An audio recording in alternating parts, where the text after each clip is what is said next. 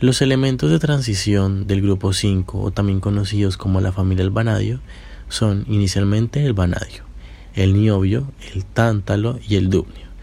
De este último se tiene muy poca información ya que es un elemento muy reciente y tan solo es utilizado en investigaciones.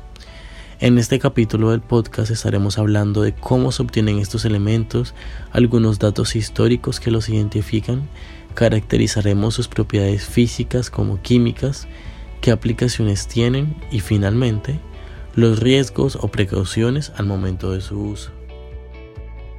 El vanadio. Este elemento es muy curioso ya que fue descubierto más de una vez. La primera fue por el español Andrés Manuel del Río en 1764 quien lo llamó pancromio.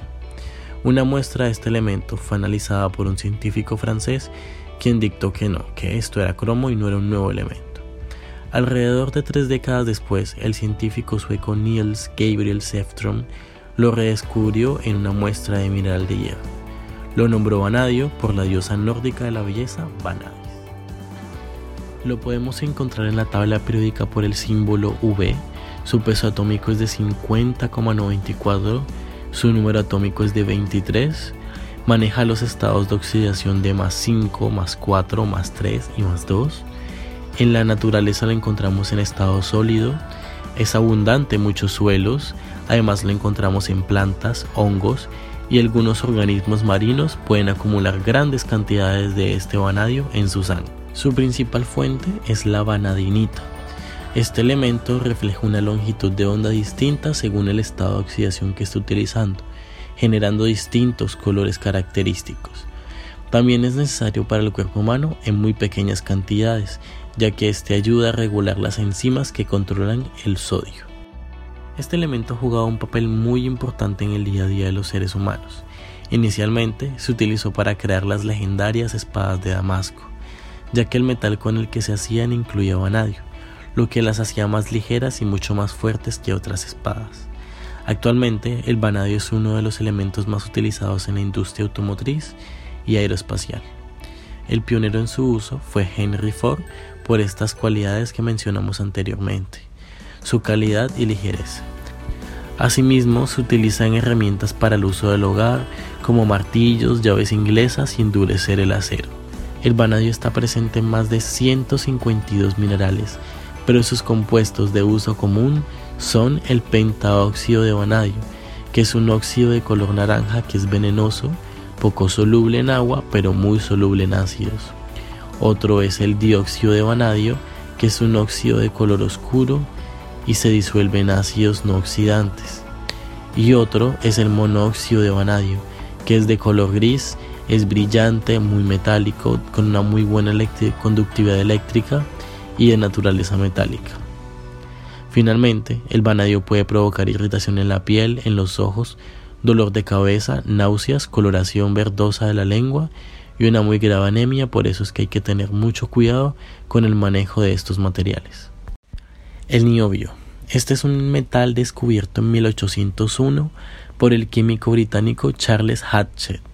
Examinando una muestra de columbita, que según él poseía un metal desconocido el cual llamó columbio. Existió un debate si este era el mismo que el tantalio, el cual fue descubierto 40 años más tarde, o uno nuevo.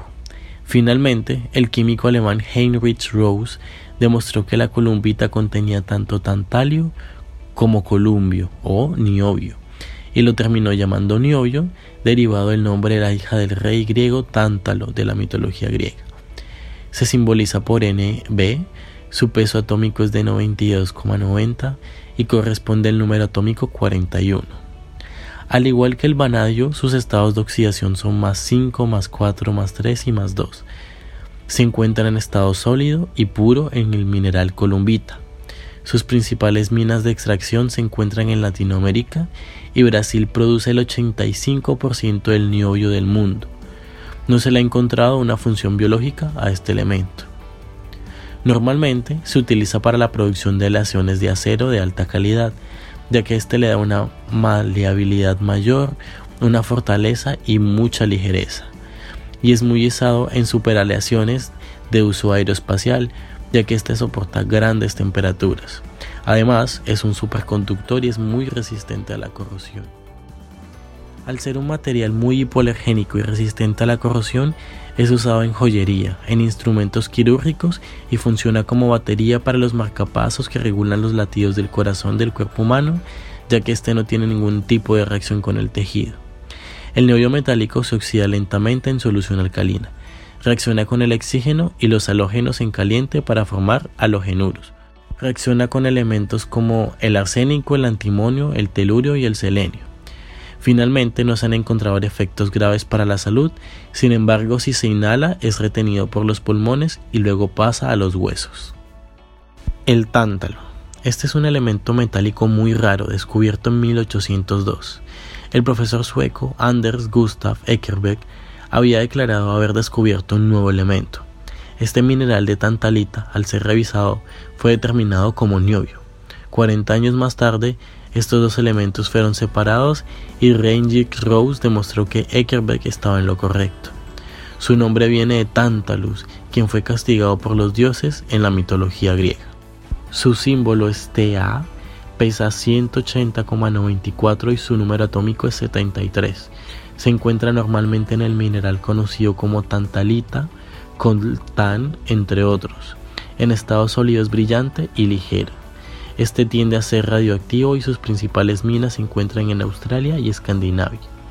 Este elemento no es tóxico en humanos y tiene múltiples usos quirúrgicos.